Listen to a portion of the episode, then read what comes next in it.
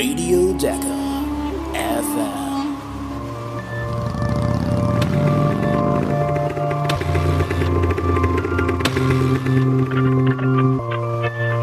Und hier sind Howie und Chris.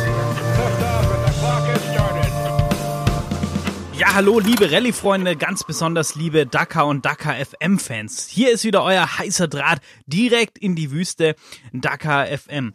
Ja, Leute, heute muss ich sagen, ich bin leider ganz alleine am Start, denn ähm, Howie ist äh, schwer eingespannt, äh, jobtechnisch beim Skifahren in den Bergen. Und ähm, ja, Mike Wiedemann ist äh, leider heute auch verplant. Ich hab, wir haben jetzt geguckt, es ist gerade ja, 22 Uhr, wo ich das hier aufnehme. Und äh, wir hatten eigentlich gehofft, dass das äh, noch hinhaut, dass Howie dazukommen kann. Aber das äh, wird heute nichts. Aber ich habe gesagt, nein, ich ziehe das jetzt alleine durch, denn wir haben euch versprochen, jeden zweiten Tag gibt's Dakar FM. Und äh, deshalb machen wir das auch so. Führt ja gar kein Weg dran vorbei. Wir haben heute auf dem Programm Stage 5 und Stage 6 gab es ein paar Besonderheiten und äh, darüber sprechen wir gleich ausführlich. Aber ich habe noch einen ganz, ganz wichtigen Punkt vorne weg. Zum Start der Dakar, gut, die läuft jetzt schon ein paar Tage, haben wir auf Dirty Rocks eine neue Kollektion zu Dakar FM gedroppt. Also wir haben ja schon das äh, alte Shirt mit dem, mit dem Dün-Logo, mit dem Sendemast. Jetzt gibt's ein neues Shirt, das ist so im Design von einem Wegpunkt aus dem Roadbook, auch mit der Schrift aus dem Roadbook. Also das Nerd-Level ähm, ganz, ganz weit oben für alle Rallye-Fans. Und wir haben für euch über den gesamten Zeitraum der Rallye Dakar einen Rabattcode Dakar24 und äh, damit bekommt ihr 10% Rabatt im Shop auf alle Klamotten, die wir da so drin haben, also egal ob Bearcast, ob Dirty Rocks, ob der Stuff von Caro, von Wegewagen und so weiter und so fort, gibt's fette 10%, ähm, also noch bis nächsten Freitag die äh, Dakar dann zu Ende geht. Ja, ich hätte gesagt, wir gucken mal in die Stages rein. Was war denn los dieses Jahr übrigens an der Stelle nochmal, bevor wir dann wirklich in die Stages gehen? Ich bin immer noch dran und versuche den einen oder anderen Fahrer äh, ans Telefon zu bekommen, aber der Handyempfang ist wirklich äh, grottenschlecht. Es wird vermutlich jetzt drauf rauslaufen, dass sich einige Leute am Samstag, am Rest Day, äh, dann ans Telefon bekommen und dann werden wir die Gespräche mit denen so nach und nach in die zweite Woche der Rallye dann reinmischen. An der Stelle wirklich Riesenentschuldigung. Wir versuchen hier alles, aber ähm, das äh, hat wirklich keinen Sinn, da mit dem Handyempfang irgendwie was zu probieren, aufzunehmen, was wir dann hier auch veröffentlichen könnten. Das äh, will man keinem zumuten. Ja, schauen wir auf die Stage 5. Die ging von Al-Hufuf nach Shubayata. Shubaita. Ähm, ja, äh, mein, äh, die arabischen Namen und meine Aussprache. Wir kennen's. Ähm, die Etappe selber, also die Speziale, die gewertete, die war tatsächlich sehr, sehr kurz mit 118 Kilometern, aber 118 Kilometer Dünen pur. Was nicht so schön war für die Fahrer, äh, war tatsächlich eine extrem lange Verbindungsetappe. Die wurde benötigt für die, eigentlich um dahin zu kommen, wo die Stage heute dann äh, gestartet ist oder losgeht, und zwar Richtung Empty Quarter. Das Empty Quarter ist ein riesiges, riesiges äh, Wüstengebiet mit unfassbar hohen Dünen, unfassbar spektakuläre, dramatische Landschaft. Und äh, ja, das Empty Quarter, das hat seinen Namen genau daher, das ist nämlich bis auf Sand komplett leer. Da lebt kein Mensch, da leben auch nicht viele Tiere, nur irgendwelche Wüstenspezialisten. Und äh, ja, in der Dakar oder während der Dakar sind da die Wüstenspezialisten auf zwei und vier Rädern unterwegs. Und um da hinzukommen, musste man eben diese relativ lange Verbindungsetappe ähm, dazwischen bauen. Die sind irgendwie kurz nach vier losgefahren im Biwak, um diese 500 Kilometer dann runterzureißen. Das auf öffentlichen Straßen, da ist aber auch nichts beleuchtet. Also wie Mike in der letzten Folge gesagt hat, man fährt da einfach in eine schwarze Wand hinein oder gegen eine schwarze Wand hinein. Das nicht ohne. Und ähm, ja, die Liaison dann mit 508 Kilometer, 118 Kilometer dann die speziale gewertete Zeit und eine 19 Kilometer Verbindungsetappe dann ins Biwak. Das war dann relativ kurz am Ende. Es hat sich ein relativ ähm, ja, bekanntes Bild gezeigt, dass äh, Ricky Brayback hier ganz weit vorne dabei war. Und ähm, auch Johan Barreda war ganz gut dabei. Und ohne, also es ist keine Überraschung, ne, dass Adrian van Beveren einer der ausgewiesenen Wüstenspezialisten. Ja, man merkt, der kommt jetzt so ins Rennen ähm, rein. Das ist sein Terrain, also diese steinigen Sachen und so gar nicht so. Aber jetzt, wo es mehr Richtung Dünen geht, ähm, kann der Franzose hier wirklich seine Pace abliefern und hat das Ganze dann auch auf einem zweiten Platz beendet. Pablo Quintanilla auf der 1 und auch Toby Price sehen wir jetzt in dieser Dakar das erste Mal auf einem der Podestplätze auf der Stage. Also man merkt jetzt auch, der Australier und so äh, kommt mehr in das Geläuf, äh, in dem die Rallye, sage ich mal, die Etappen beziehungsweise das Gelände so diesen klassischen Dakar-Charakter bekommen, das klassische Wüstenrennen. Und ähm, ja, der Van Beveren ist wirklich ausgewiesener Sandspezialist, denn er hat zu Hause ganz, ganz viel Sand, wo er trainieren kann auf so Dünen in Frankreich. Ja, wen es richtig hart getroffen hat auf dieser kurzen Stage mal wieder, ähm, war Mason Klein. Der ist als 56. nämlich rein ins Rennen gestartet, beziehungsweise auf der Stage davor hat es ihn erwischt. Und äh, ja, die Kurve hat technische Probleme gemacht. Es hat sich dann rausgestellt, dass äh, bei den Einspritzventilen gab es ein Problem. Da ist eine ist äh, irgendwie ein Bolzen innen drin gehangen und die Zündkerze hat dann auch noch den Geist aufgegeben. Und was ich Wahnsinn fand, ähm, Mason hat wirklich den Motor zerlegt mit dem Bordwerkzeug in der Wüste. Also nicht nur, ähm, dass der, dass der Ventildeckel äh, unten war, sondern wirklich der komplette äh, Zylinder war draußen und er hat da reingeguckt und hat es dann wieder zusammengeschraubt. Er ist wirklich da vom Pech verfolgt. Er selber hat schon gesagt, naja, er hatte eben nur ganz, ganz wenig Zeit an dem Bike zu arbeiten, das vorzubereiten, weil das sehr kurzfristig kam, dass er mit äh, Kurve oder beziehungsweise auf einer Kurve fährt. Und ähm, wäre eine bessere Vorbereitung möglich gewesen, sagt er, wären die Fehler nicht passiert. Auf der anderen Seite ist die äh, Entwicklung von Kove auch speziell das Bike, was Mason fährt, ist schon die nächste Entwicklungsstufe des Rallye-Bikes. Also da ähm, ist natürlich immer die Anfälligkeit hoch, dass da noch Kinderkrankheiten drinstecken.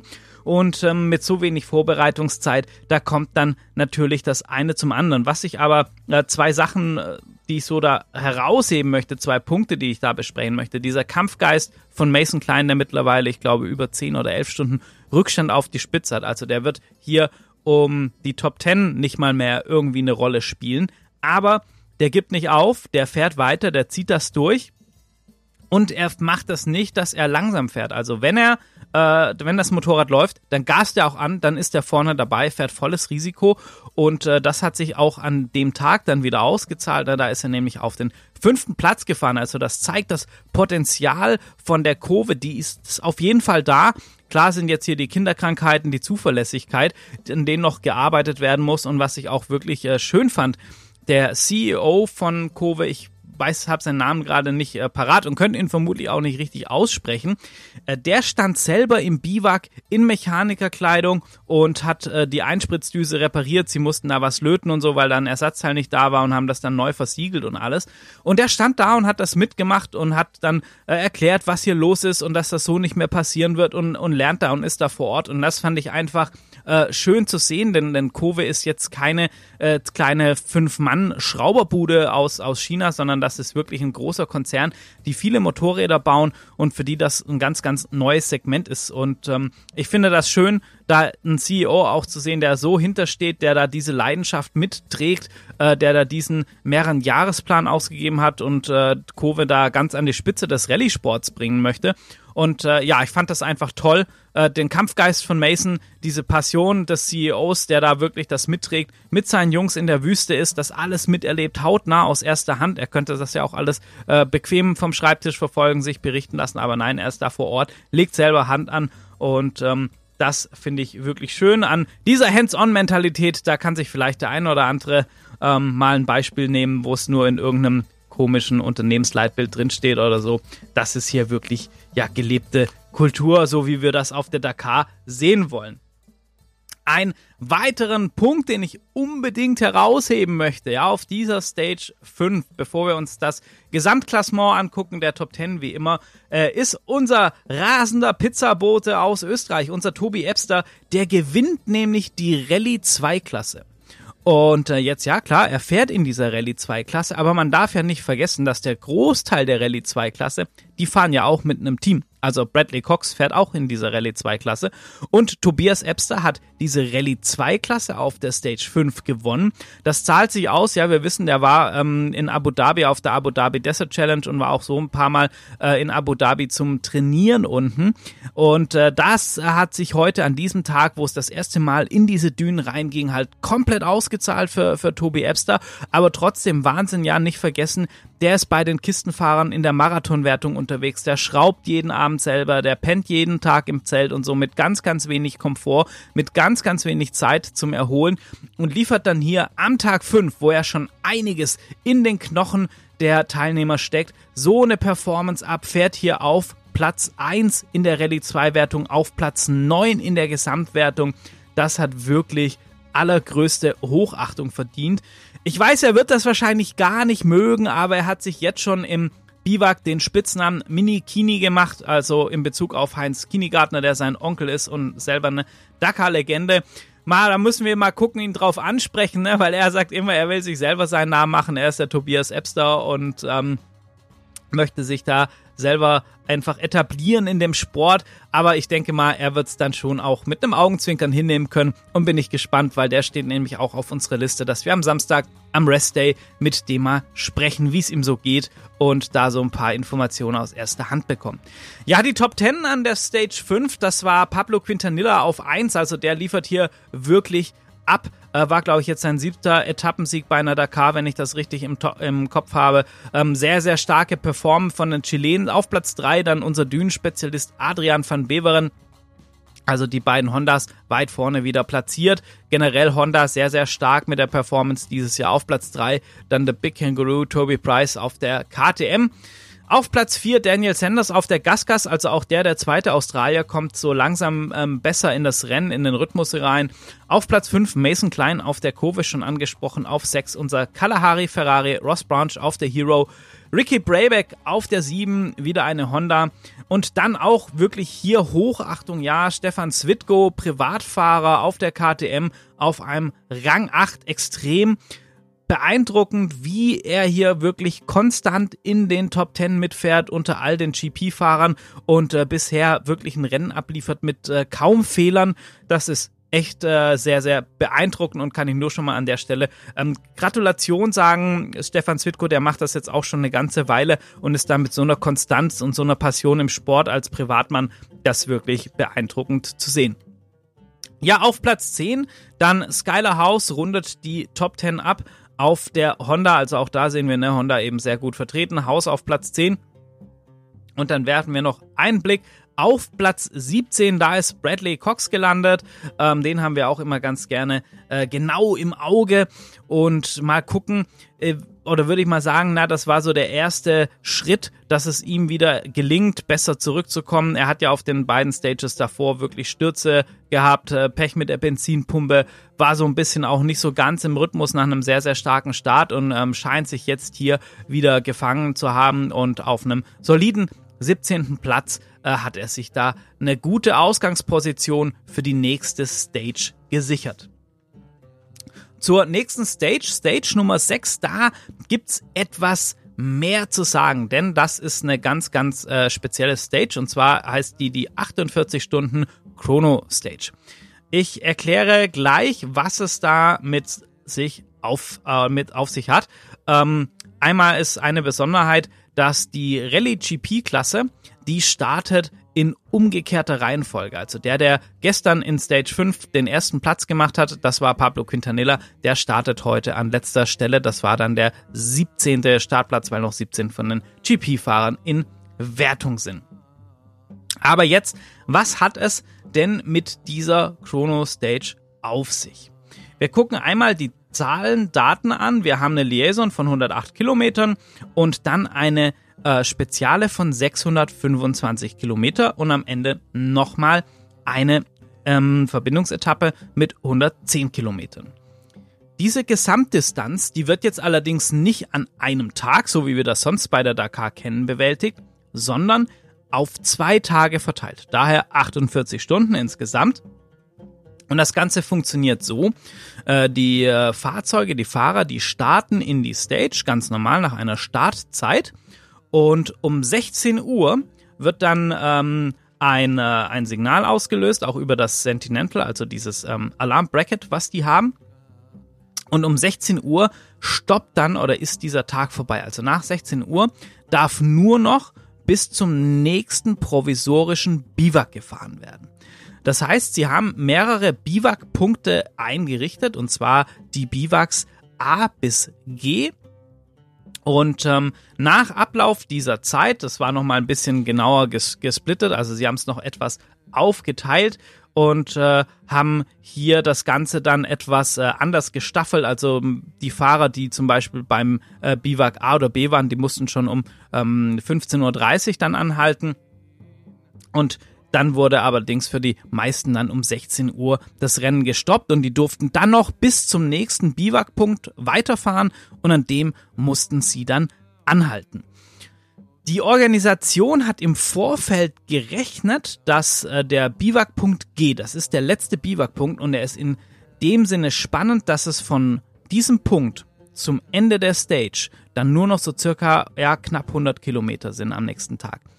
Was natürlich bedeutet, wenn man heute relativ weit kommt, dann hat man am nächsten Tag sehr, sehr viel Zeit, die Stage zu Ende zu fahren, beziehungsweise fährt die Stage zu Ende und hat nochmal deutlich mehr Zeit, um einfach zu regenerieren. Also man kann sich so, ja nicht einen kompletten, aber fast, ja, ich würde mal sagen so einen halben, dass man anderthalb Ruhetage anstatt einem Ruhetag hat. Das ist natürlich sehr attraktiv für einen Fahrer. Ähm, und jetzt war aber natürlich äh, das Ganze noch nicht zu Ende damit. Denn das, diese Stage, diese Chrono Stage, hat jetzt im Empty Quarter stattgefunden. Also wir sind mitten im absoluten nirgendwo. Das heißt, wir haben extrem hohe Dünen, sehr weiche Dünen, sehr anspruchsvoll zu fahren, mit massiven Abrisskanten. Das heißt, ich kann auch nicht einfach über so eine Düne fahren, weil es kann halt hinter so einem Dünenkamm schnell fünf, sechs oder mehr Meter runtergehen und da möchte ich nicht runterstürzen. Ähm, das hat ganz oft sehr, sehr schlimme Verletzungen nach sich. Das heißt, man muss hier sehr, sehr äh, vorsichtig fahren. Man muss natürlich auch pushen. Und dazu kam dann auch noch, dass äh, wir in diesen Biwakpunkten, die ich gerade angesprochen habe, nicht ein übliches Biwak haben mit allem Komfort und Essen, nee, sondern es gibt keine Mechaniker. Die Fahrer müssen mit dem Werkzeug und Ersatzteilen klarkommen, was sie dabei haben. Also ich kann auch keine Reifen wechseln. Die GP-Fahrer starten jeden Tag auf einem neuen Satz Reifen. Ne? Das heißt, ich kann jetzt nicht sagen, heute verballer ich meine Reifen und dann fahre ich da morgen auf einem glatten Gummi rum. Das funktioniert nicht. Also man musste das managen, einteilen. Die schlafen da heute Nacht auch alle in einem kleinen Zelt, haben eine Matratze, einen Schlafsack also Isomatte, Schlafsack und auch Essen. Es gibt so eine Militärration, ne? EPA nennt man das, die wo bei der Bundeswehr waren. Ähm, ich habe vorhin ein Bild gesehen von Sharon Moore. Ähm, da war einfach so ein bisschen Curry, was man auf so einem kleinen Spitkocher warm gemacht hat, ein paar Kekse und so. Äh, sie kriegen ein paar Flaschen Wasser, ich glaube so 12 mal 0,5 Liter, also so, so ein Pack Wasser. Um, und dann war's das auch, ne? Dann müssen die damit heute klarkommen. Das krass ist, es ist auch keine Kommunikation erlaubt, ne? Also ähm, keine Handys, nichts. Die sind da alleine in der Wüste, beziehungsweise nicht alleine, aber eben nur mit den anderen Fahrern. Und ähm, das ist natürlich auch mental krass, nach so einem Tag nicht duschen. Äh, du hast keinen Kontakt, auch nicht zu deinen Lieben, zu deiner Familie, zu Hause, sonstiges, kurz durchfunken, mir geht's gut oder so, gar nichts. Ähm, du bist da allein mit deinen Gedanken, mit den anderen Leuten und ähm, für alle, die schon mal in der Wüste waren, diese Atmosphäre, die, das ist schon magisch und besonders äh, diese Stille, diese Leere, das äh, macht mental was mit einem. Das ist schon ähm, beeindruckend, sehr krass. Das kann sehr befreiend sein, aber kann halt auch in eine komplett andere Richtung gehen. Also mental auf jeden Fall wahnsinnig ähm, spannend das Ganze. Und äh, die Organisation, die hat auch damit gerechnet, dass zu den letzten beiden Biwakpunkten F oder G so maximal 10 der äh, Topfahrer kommt. Damit lagen die auch ganz gut. Gehen wir gleich nämlich drauf ein, wie viele das wohin geschafft haben. Ja, gucken wir nochmal an, was ist dann heute passiert. Also es ging los mit der, mit der Chrono Stage. Und äh, Johann Barreda hat das Ganze eröffnet. Für den lief es bisher nicht so gut, hat sich auch das äh, Handgelenk verletzt und die Rippen angebrochen, startet in dem Tag und wurde auch nicht eingeholt. Also er hat über sieben Minuten Bonuspunkte gesammelt. Da könnte man auch sagen, naja, Johan Barreda ist auch so, also Bang Bang Barreda, ein alter Hase aus der Dakar-Welt. Und ähm, das ist natürlich vom Terrain her die Düne, klassische Dakar-Stage. Und ähm, das ist natürlich für ihn dann ähm, ganz gut. Insgesamt hat er aber trotzdem eben durch die Führungsarbeit ähm, sechs Minuten verloren. Quintanilla ihm extrem dicht auf den Fersen. Der hat wirklich ähm, gepusht und Gas gegeben. Schön zu sehen war auch, dass es für Bradley Cox richtig gut lief. Ne? Der ist auf dem Level der GP-Fahrer mitgefahren, ähm, war dann eine Zeit lang auf ähm, Platz 6 sogar unterwegs, hat die Rallye 2 angeführt und ist da richtig gut ins Rennen gekommen. Das Thema mit den Dünen haben wir schon angesprochen. Und das Thema mit den Dünen hat neben diesem Risiko, dass ich nicht einfach über den Dünenkamm drüber hämmern kann und mir denke, das äh, geht schon gut, noch einen zweiten Punkt äh, zur äh, Folge gehabt und zwar das Thema Fuel Economy, also äh, Reichweite mit meinem Sprit. Ähm, Economy, was habe ich denn gerade gesagt? Economy. Schlimm. Ja, es ist schon spät, ne? Seht's mir nach. Aber ähm, das Problem ist natürlich auch im tiefen Sand, Dünen hoch, Dünen runter, wieder hoch. Da verbrauchen die Bikes natürlich deutlich mehr Sprit, als wenn man auf einer Schotterpiste fährt. Und wenn man dann noch richtig angast, dann kann man das auch so ein bisschen übertreiben. Und das ist ähm, dem Chilenen Pablo Quintanilla passiert nach 184 Kilometern. Ich glaube, das waren noch so 11, 12 Kilometer zum ersten ähm, Refueling Point ging ihm der Sprit aus. Er dachte zuerst, es ist ein mechanisches Problem, war dann aber einfach nur ein Benzinproblem, also auch kein Benzinproblem, es war einfach keins mehr im Tank. Und damit hat er anderthalb Stunden verloren. Das hat ihn letzten Endes jetzt tatsächlich auch die Siegchancen gekostet. Sonst war der eben weit, weit vorne dabei. Das war natürlich extrem bitter für ihn. Und ähm, ja, sehr, sehr ärgerlich. Er hat dann einen Fahrer gefunden, der ihm ein bisschen Sprit abgegeben hat und damit konnte er dann zumindest zum Refueling Point fahren und dann eben weiterfahren. Aber Siegchancen für Pablo Quintanilla haben sich somit erledigt, außer es passieren noch mehrere Ausfälle, was wir natürlich nicht hoffen wollen. Und hier die ganz krassen Geschichten.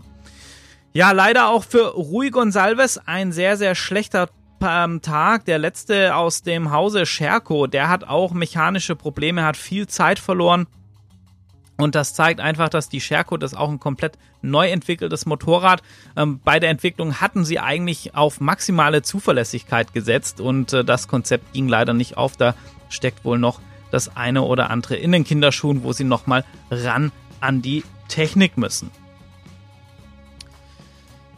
Ja, also das Thema Sprit war ein großer Punkt und man hat dann schon relativ, ja, so zum Halbzeit des Tages gesehen, dass das Ganze zwischen Ricky Brayback, Adrian van Beveren und Toby Price so ein bisschen ausgemacht wird. Ähm, die Stage war körperlich extremst anspruchsvoll. Denn äh, Luciano Benavides hat dann irgendwann mal gesagt, Mensch, Armpump und Blasen an den Händen, die Dünen haben ihm massiv zu schaffen gemacht.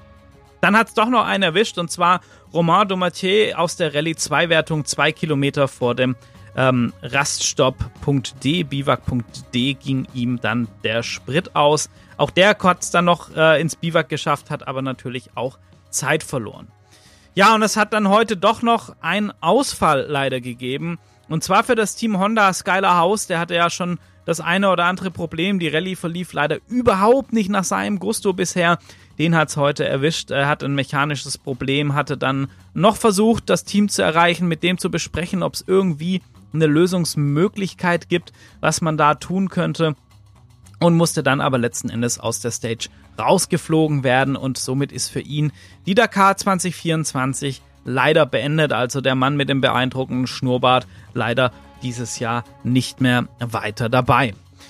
Wir schauen auf das Gesamtergebnis jetzt einmal, wie das aussieht, beziehungsweise das Gesamtergebnis können wir uns noch gar nicht richtig angucken. Denn ähm, das Gesamtergebnis kriegen wir erst morgen. Also eher der Zwischenstand und wir schauen mal, wer in welchem Camp gelandet ist. Wir haben Adrian van Beveren auf der 1, Ricky Brayback auf der 2, also die Führung klar in Honda-Hand. Toby Price auf Platz 3, Daniel Sanders auf der Gaskas auf 4, Luciano Benavides auf der 5, Ross Branch auf der 6, Kevin Benavidas ist auf Platz 7, Stefan Zwitko auf der 8, ähm, Nacho Cornejo auf der 9 und Johan Barreda Bord, Bang Bang Barreda auf der Nummer 10. Weiter geht's dann, wir gucken noch einmal Bradley Cox auf der ähm, 16 gelandet. Also auch sehr, sehr solides Ergebnis. Und Wahnsinn, unser Österreicher Tobi Ebster auf Platz 18. Ey, bei Sona Stage in der Malemoto-Wertung so weit vorne in den Top 20. Wirklich wahnsinnig. Ähm, ja, für Mason Klein auf dem Platz 19. Der hatte einen äh, relativ schlechten Startplatz dann aufgrund von den Problemen und äh, gab es heute, glaube ich, auch wieder so ein bisschen technisch was am Bike, was nicht ganz so nach äh, Plan war. Und äh, wir schauen mal, es sind die ersten Fahrer, ich muss hier gerade einmal äh, durchzählen, die sind nämlich bis biwak.f gekommen, also es ist keiner weiter als F gekommen, nur bis äh, zum Biwak.g äh, hat es dann heute keiner geschafft. Und zwar hat es bis zum Biwak.f äh, geschafft der ähm, 12 platzierte ähm, Mayo ähm, aus Portugal vom Dragon Rally Team, ähm, vom Orion Racing Team, der Tscheche Mischek und dann eben vorne die Top 10 ähm, die ich gerade vorgelesen hat. Also ansonsten ist keiner in das äh, in das äh, in den Punkt 11 äh, äh, in den letzten oder vorletzten Biwak Punkt bekommen. Dann nochmal auch Komplimente ne, an ähm, Mischek und ähm, den äh, Mayo aus Portugal. Die sind äh, auch beides äh, Privatfahrer.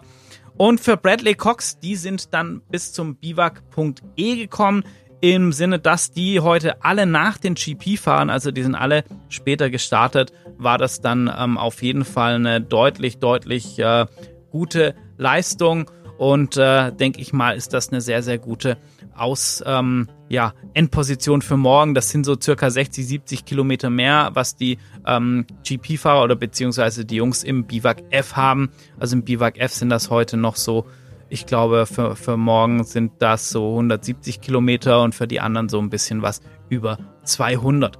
Das geht dann morgen ab 8 Uhr weiter in der Reihenfolge, wie die reingekommen sind, in die Biwaks und starten dann da auf den Rest der Stage und fahren das zu Ende.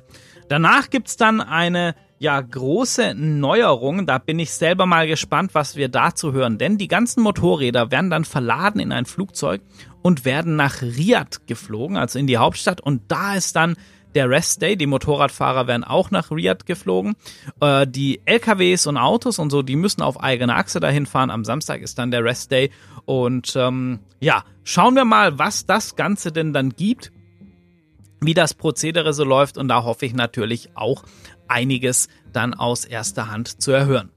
An der Stelle sind wir am Ende Stage 5 und 6. Ich hoffe, das war in Ordnung für euch und ihr freut euch trotzdem ein bisschen, auch wenn natürlich die beiden Stimmen, Mike und Howie vor allem, hier dolle gefehlt haben. Ich habe hier, äh, denke ich, mein Bestes getan und freue mich dann natürlich am Samstag wieder mit mindestens einem der beiden hier am Start zu sein. Ansonsten wünsche ich euch bis dahin, macht es gut, viel Spaß beim Verfolgen der Dakar. Wenn ihr Fragen habt, weiterhin gerne schreiben wir, beantworten die, wir klären das dann für euch oder erklären dann die offenen Punkte. Ansonsten, wie gesagt, schaut gerne nochmal in unserem Shop vorbei, dirtyrocks.de und äh, vielleicht ist da was dabei an den T-Shirts von euch und nicht den Code Dakar 24 vergessen. Also bis dahin, jetzt bin ich aber wirklich raus. Macht es gut, euer Chris. Ciao, ciao.